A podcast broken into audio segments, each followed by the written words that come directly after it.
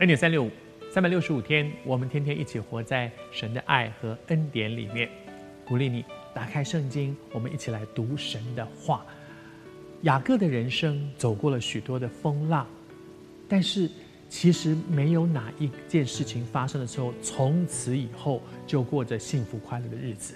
那是童话故事，人生不是这样的，人生总是。一个学习的历程，一个生命的经历。这个经历里面，高山低谷，会总是起起伏伏。走过了前面那些辛苦的路，好像可以喘一口气，但是又出事了。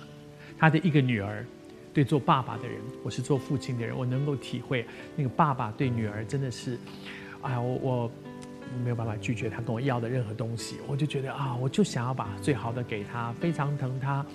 我相信雅各也是这样看他的女儿们。虽然当时的人很像古中国的时候一样，就是好像很重男轻女，男生比较重要。但是父亲对女儿那种感情，真的是那是那是天性。可是他最宝贝的女儿，竟然在世界那个城市里面，一个人自己跑出去了，结果被别人强暴。哇，这是多伤心的一件事情啊！这件伤心的事情，这件。让他们的家觉得非常蒙羞、很丢脸、很愤怒的这样的一件事情，哥哥们知道了，哥哥们做了一件事情，哥哥们就用诡诈的话来来回答事件和他的这些亲人们，用诡诈的话，因为那个男孩子他其实是喜欢底拿的，虽然做了强暴别人的事情，结果又跑来求婚，哥哥们就很生气，说：“好小子，你竟然敢做这样的事情！”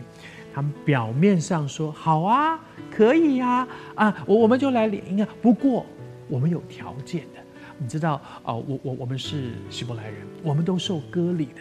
那你你是外邦人，这样我没办法，呃，除非你们也去受割礼，知道那个受割礼是很疼痛的。他们其实在打一个非常诡诈的这个主意，是说在他们最疼痛的时候，我们要起来报复他们，而且不只是你一个人受割礼，你们全城的男丁都受割礼，我们才愿意把妹妹给你。他们用很诡诈的方法。其实我读到这里时候就在想到，谁最诡诈？雅各就很诡诈。雅各就是一个诡诈的人。我我们现代人讲 DNA 会遗传的哈，在当时的那个时代里面，恐怕我们也常常会讲，包括我我们在华人世界也会讲说，哎，什么人生的就像什么人哈，这个老鼠生的就会打洞，你是这样子一个人，你的孩子大概就是这样子哈，你老是爱偷东西，孩子也会做扒手，就是这样。那这些东西其实提醒我们啊。也许有一些东西真的是从遗传里面来的，而我相信更多东西是从耳濡目染里面来的。孩子就看嘛，孩子在看我们爸爸碰到事情怎么处理。我爸爸每一次碰到事情的时候都是用诡诈的方法，所以现在我也碰到这些事情的时候，我当然也用诡诈的方法。